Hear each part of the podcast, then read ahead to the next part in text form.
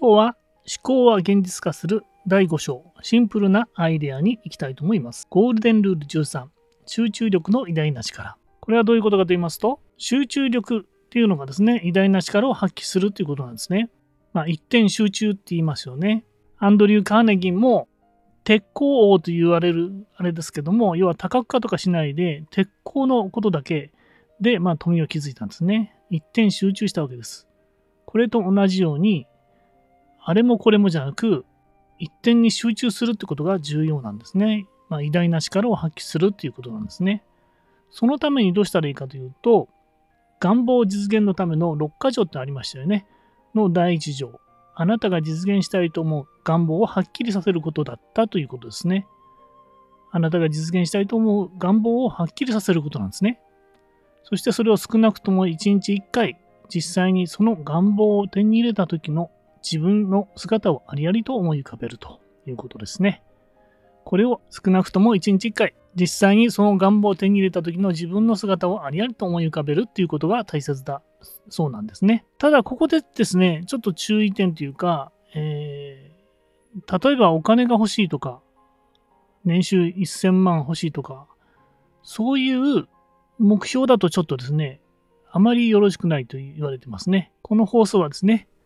コーチのためのオンラインビジネスですから、オンラインビジネスで、えー、まあ、オンラインスクールを作ってね、そこでマネタイズしようと、そういう願望があったとしたら、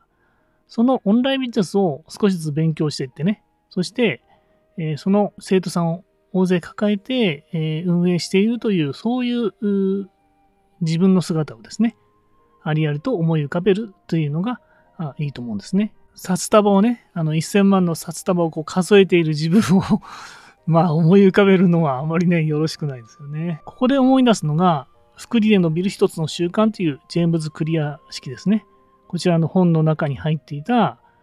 えー、結果ベースの習慣か、アイデンティティベースの習慣。結果ベースの習慣というのは、結果がまあ、全てなんですね。で、アイデンティティ、自分はこういう人っていう自分自身は変えようとしないわけです。で、結果を求めてるんですね。でも、アイデンティティベースの習慣というのは、アイデンティティ、つまりなりたい人ですね。なりたい自分。なりたい自分を思い浮かべて、で、日々の小さな習慣、プロセスをコツコツやっていくんですね。で、そうすると、なりたい自分に一歩ずつね、あの、こう、ちょっと向上するじゃないですか。それを楽しむということなんですね。で、最終的に、えー、まあ、結果は出るんですけども、その途中ね、途中をこう楽しむと。楽しんで日々の習慣をするっていうのがアイデンティティベースの習慣だっていうことなんですね。で、この結果ベースの習慣だと、結果がね、自分は変わらないんですよ。結果が全て結果ベースの習慣になっちゃうと、毎日こうやってることが結果が手に入らないから、ずっとこう、毎日毎日不幸なわけです。結果入らない、入らないとずっとね、このオンラインビジネスって本当にね、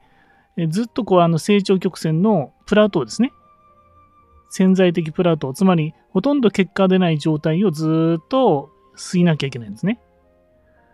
この時に結果ベースの習慣だと、本当にこう毎日毎日やってることがね、あの、えー、もう嫌になっちゃうわけですね。全然結果出ないと。例えばダイエットでもですね、毎日毎日こうあのね、食べる量を制限してやってんのに、体重計に乗るともう全然ね、えー、減らない。いや、むしろ増えてるよと。昨日よりもちょっと増えてんじゃないみたいになっちゃうと、結果ベースだからもうこれでね、途中で嫌になっちゃうわけですね。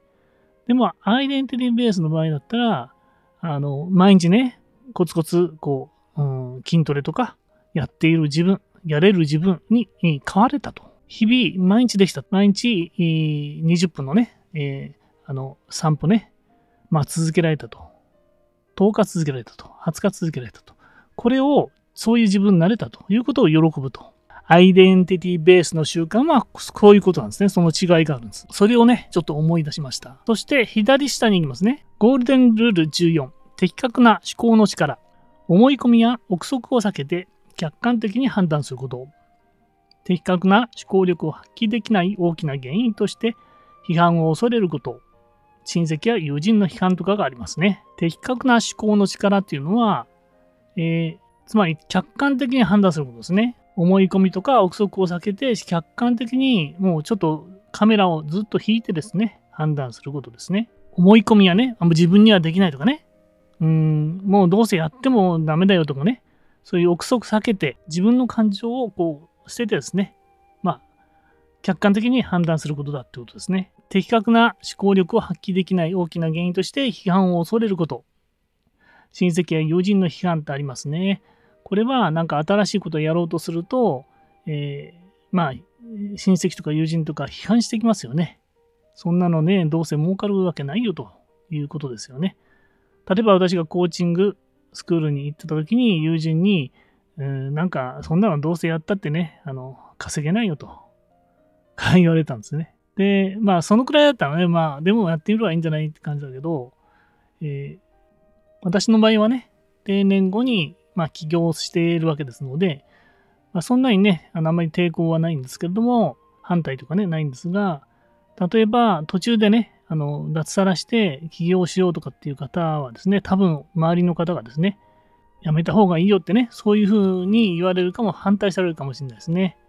単にね、起用するにしてもね、本当にこう、これでちゃんと生計立てられるんだろうかとかね、いろいろこう客観的に見て判断した方がいいんですよね。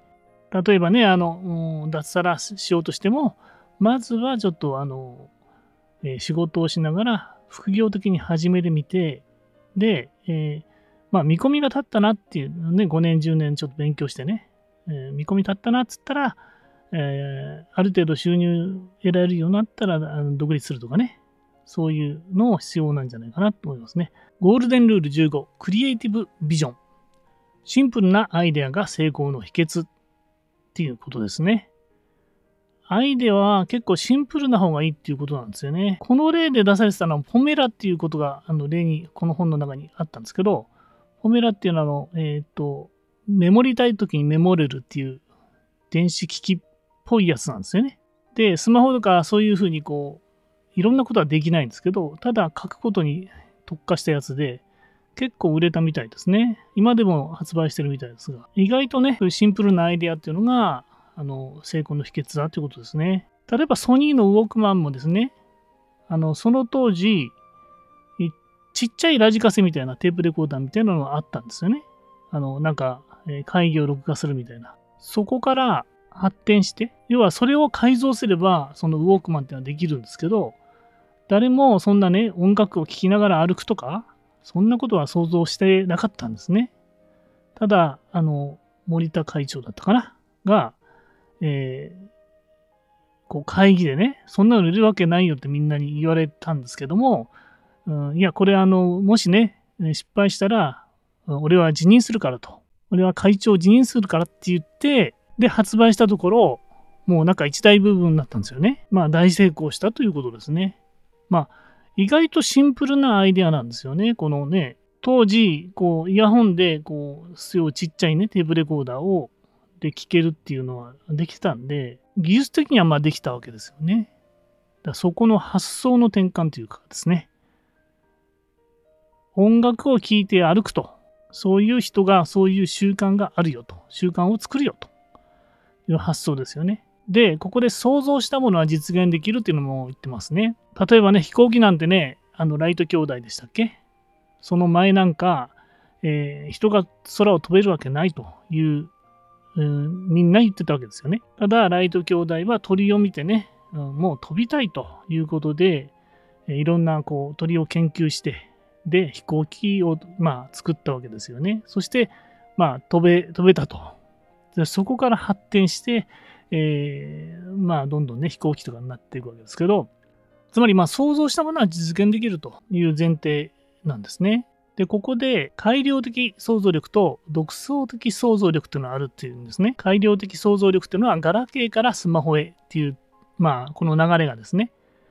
えー、当時、ガラケーでですね、まあ一応いろんなことができたんですね。電話もできるし、あと動画もこう、まあ i モードで見れたりするわけですよね。で、そこからもうちょっとスマホに画面を大きくして、で、まあ動画もね、積極的に見れるようにするとか、あの、タッチでね、こう、できるとか、まあ、あの、かっこいいとか、アイデンティティに訴求して、まあ、あの当時なんだっけ、iPhone でしたっけ ?iPhone がヒットしましたよね。技術的にはできたんですけど、それを前面に打ち出すっていうことが、まあ、iPhone が Apple がしたんで、爆発的に売れたわけですね。で、独創的な想像力となりますと、うん例えば先ほどのですね、ライト兄弟の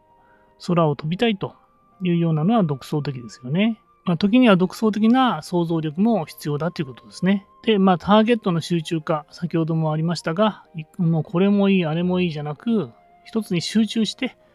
やりましょうと。まあ、例えばね、あの、願望を、まあ、えー、掲げてもですね、それにこう、あの、えー、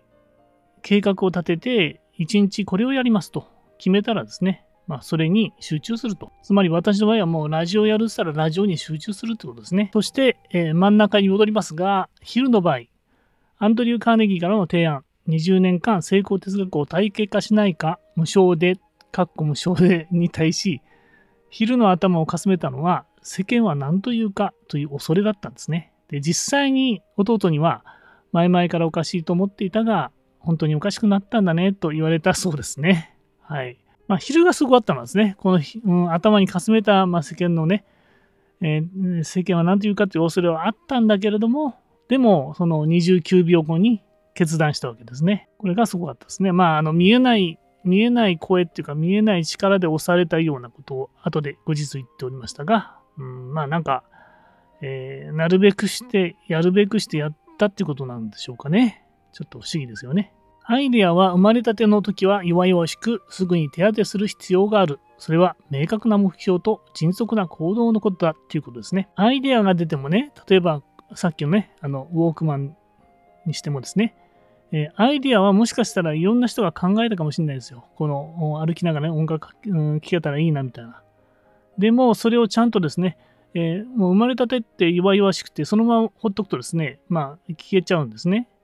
なので、明確な目標と迅速な行動。だからまあ、こう試作品を作ってね。で、ちょっと、あの、作らせたわけですよ、森田さんがね。で、それで、あの、やってみて、あ、これはいいかもしれないみたいな。で、ちょっと誰かにモニターしてもらってね。あ、これいいね、みたいなね。だから、明確な目標と、ただアイデアが出てもですね、えー、明確な目標と迅速な行動をしなければですね、まあ、投資しなければ、まあ、投資しなければね、で、あの、こう、重役たちの意見をこう、ね、あの、通して、で、行動しなければ結局生まれなかったわけですね。はい。で、本に戻りますが、眉はですね、発想力があるので、アイデア出しに集中したと。松岡さんの研究ですね。うん、そのガスの使い道に対してですね、えー、どうしようかっていう悩んでたんですが、えー、もうちょっとですね、眉は発想力があるので、えー、アイデア出しに集中してくださいと。いうことで、いろんな仕事はみんなスタッフに任してね、で、集中してくださいってことで、まず集中したわけですね。で、松岡の研究の酸素のないガスの使い道のアイデアを練っていたんですね。そして、園部のレストランに招待された時にひらめいたんですね。まあ、レストランでちょっと厨房見せてもらった時に、まあ、肉を見てね、肉の保存とかを、保存状態とかをちょっと見たんですね。で、肉などの保存に使えるとひらめいたわけです、ここで。そしてですね、まあ、ここであの、第5章は終わっておりますね。まとめますと、第5章、シンプルなアイデア。アイデアはシンプルな方がいいと。でゴールデンルール13、集中力の偉大な力。願望達成の、願望実現のための6か条の第一条ですね。あなたが実現したいと思う願望をはっきりさせることだったんですよね。少なくとも1日1回実際にその願望を手に入れた時の自分の姿をありありと思い浮かべるということですね。で、この時にこの時に結果ベースで見るんじゃなく、そのその時の自分の姿ですね。自分の成長した姿を思い浮かべる方がいいと私は思っておりますね。アイデンティティベースの成長ですね。結果ベースの成長じゃなく、アイデンティティベースの成長ですね。そして日々に落とし込んで、1日1日1%ずつこう向上する。そのことに、そのことをまあ楽しむと。過程を楽しむとですね。成功に歩く、歩いてる一歩一歩を楽しむと。いうことですね。昼の場合は、アンドリュー・カーネギーからの提案、20年間成功哲学を体系化しないか、無償でに対し、昼の頭をかすめたのは、世間は何というかという恐れがかせ、えー、まあ、かすめたんですね。でも、昼は決断したわけですね。あの29秒で、1分以内ですね。アイデアは生まれたての時は弱々しく、すぐに手当てする必要があると。それは明確な目標と迅速な行動のことだということでしたね。つまり、えー例えば、ソニーのウォークマンにしても、ね、外で歩きながら聞くみたいなそうアイデアが出たときに、えー、実際に、計画立てて、で、試作して、えモニターしてみたいな、そういうことをもう、えやる行動をするってこと、迅速な行動っていうことですね。明確な目標と迅速な行動のことが、あの、アイデアを手当てするということなんですね。そしてゴールデンルール14、的確な思考の力。思い込みや憶測を避けて客観的に判断することですね。えー、特にあの人にね、えーえー、親戚とか友人の批判にこう負けずにね、まあ、客観的に見るということですね。え、どうせダメだよみたいなね、そういうんじゃなくて、え、まあそれも意見を参考にしつつ、実際に客観的にね、本当にこのやろうとしてることが本当に大丈夫なのかっていうふうに見ることが必要だってことですね。えー、例えばね、あの、えー、居酒屋やりましょうみたいな、そういうのはね、やっぱりこう店舗とかね、あの、借金を抱える可能性ありますからね、ここら辺はちょっとやめとこうかみたいなね。まあ、客観的に見て判断することが重要だってことですね。で、ゴールデンルール15、クリエイティブビジョン。シンプルなアイデアが成功の秘訣ですよってことですね。あんまり難しくね、考えるんじゃなくて、シンプルなアイデアが成功の秘訣ってことですね。そして想像したものは実現できるっていうことなんです。で、改良的想像力と創造的、独創的想像力っていうのはありますが、改良的想像力っていうのはガラケーからスマホみたいな形ですね。改良ってことです。独創的っていうのは本当に新しいもの。えー、飛行機、空飛べないかなみたいなね、あの、ライト兄弟のね、そういう感じですね。はい、以上です。えー、これで終わりにしたいと思いますが、最後に、えー、メルマガを始めましたので、えー、ぜひ、概要欄を確認していただきたいと思います。オンラインビジネス全般についてですね、のメルマガとなっておりますので、えー、ぜひご確認ください。今ならですね、オンラインコースを無料プレゼントしております。インディアンのりきでした。ではどうもありがとうございました。